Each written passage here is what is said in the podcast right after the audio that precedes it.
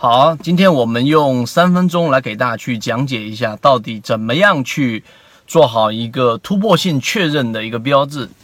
很多人喜欢追涨，喜欢去追强，但实际上呢，到底哪一些个股它的成功率在突破之后？会比一般的个股的这种突破假突破要高出很多。那么实际上呢，是要有一些逻辑上的一些判断的。那么今天我们就拿三分钟来给大家去讲一讲，到底怎么样去寻找到突破性比较高的一些个股，以及从他们当中去寻找着一些更高的一些成功概率。首先，第一个是在我们之前讲过的关于筹码分布。筹码分布个股，它一旦在一个箱体平台连续震荡的时候，第一，你可以用缠论里面的这一个第一级别跟第二级别的买点，当个股突破到这个箱体底部的时候，一旦在次级别形成一个背离，你就可以作为一个买点，这是第一种。第二种，但如果你只想要拿到利润最高的那一个阶段的时候呢，如果缠论你还搞不是特别清楚，你可以考虑我后后面说的这几种方式。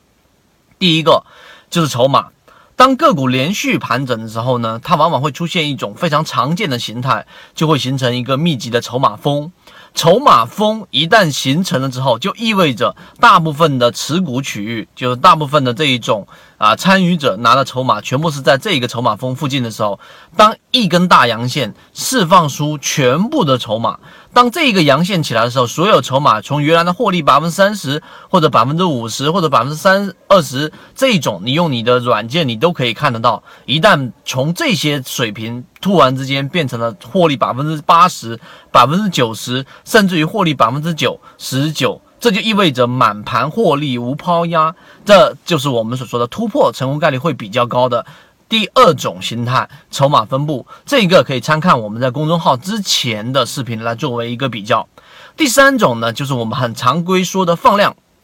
但仅仅说放量，就跟我们中国人传统所说的这个盐少许，酱油少许，在这一种厨艺界里面的啊，很难去琢磨的一种量，可能你要去做学徒三年、五年、十年，你才能知道少许是多少，多一点是多少。那么我们要有一个具体的量化呢，就跟我们之前说的这种啊放量倍数，如果说仅仅是一个倍量，它不能说明什么；但是如果说它是一个三倍量、五倍量，那五倍量呢，就是我们之前有在公众号上面专门去罗列出来，并且把公式放出来给大家看了。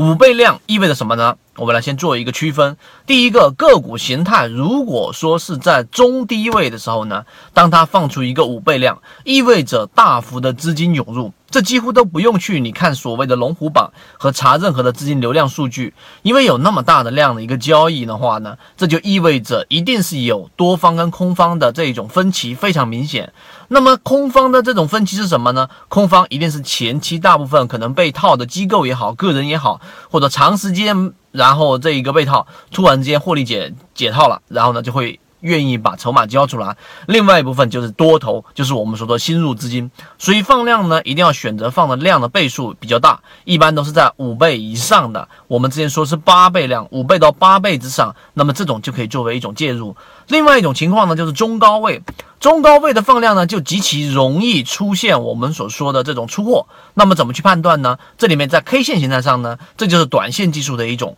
啊，这种功底。那么，当第二天它放出一个阳线，第二天的这一个阳线也好，阴线也好，阴线的这一种回调回撤的幅度，在这一个前一天的阳线的一半以上，那也就是说它没有打破前一天的一半的价格，那么这就意味着它往下回撤的力度并不是特别大。那么，呃，在你还没有掌握缠论，用刺激别人看中枢的情况之下，你可以用这种方法来判断中高位的时候到底是出货还是拉升。